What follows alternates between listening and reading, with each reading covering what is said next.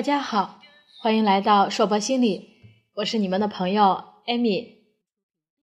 今天呢，我想和大家来聊一聊心理学对我生活的影响。说起心理学对我的影响，我想用我们刘老师这句简单却温暖的话：“小的改变是好的开始。”在学习一开始，老师就要求我们写文字、录语音，在公众号平台去展示自己。以前我总觉得自己知识掌握的不是很全面，害怕写出来的东西会苍白无力，所以总是迟迟不敢着手去写。老师鼓励说，可以不用写专业性很强的文章，就是记录自己。最真实的感受，真情实感最能打动人。只要你着手去写了，哪怕是很青涩的文章，都是你的改变，就是好的开始。就这样，我开始了高考以后除了写教案之外的很认真的码字了。虽然很不成熟，但看着自己噼里啪啦一个个打出来的字，内心。还是无比的满足的。我愿意改变，哪怕是一点小的改变。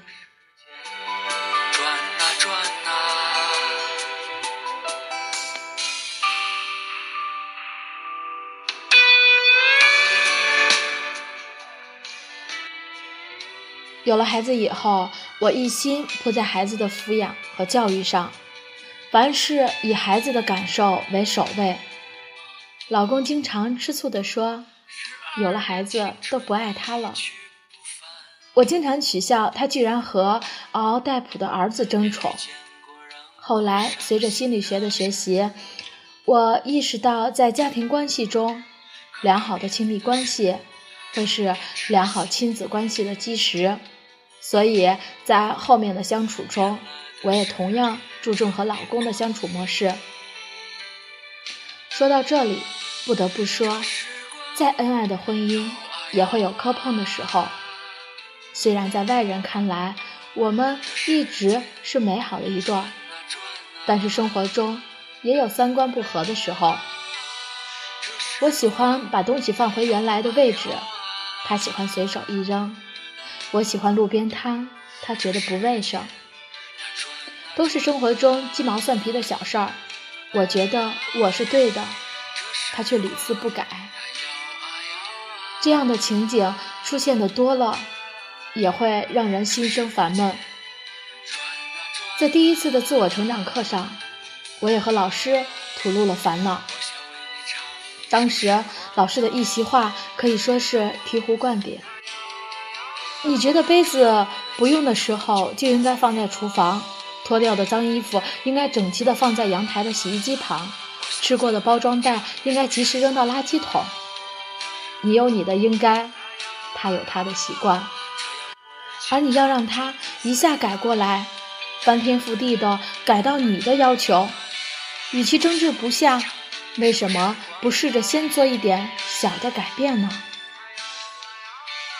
是的，以前只要有一次没有做好，我都会啰嗦好久。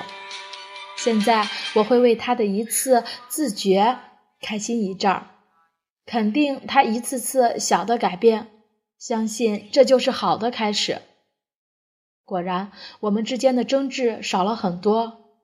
即使他有时还是会乱放物品，但他看到我帮他收拾的时候会道谢，不是变得客气了，是更加温暖了。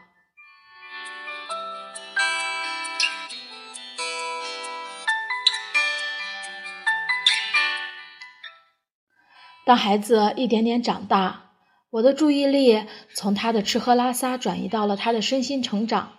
和所有的父母一样，我对孩子也是有着极高的期望。可能是和我相处的时间比较多，他喜欢看书、画画这些比较安静的活动。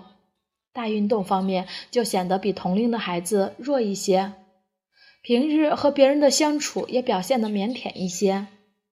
曾经一段时间，老有人和我说：“男孩子嘛，就要调皮好动一点，胆大张扬。我也陷入了迷茫之中。好在这些时候总能听到来自我们老师的意见。每个人都有他自己的特点，热情爽朗、胆识过人固然很好，但不是说安静沉稳就不好。可以引导孩子更大方一点，但不一定就要和别人家的孩子一样。是的，不要求他变得和别人一样，只要求。在他需要改变的方面做出小的改变，所以现在的他学习时还是那么安静沉稳，玩的时候也更加活泼大方了。我想这就是好的开始。转啊转啊，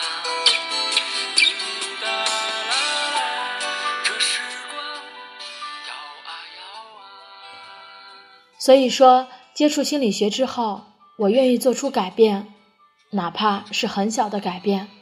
当然，自己的很多不合理观念改变了，也使得我和家人、朋友，哪怕是一面之缘的陌生人相处起来都和谐了很多。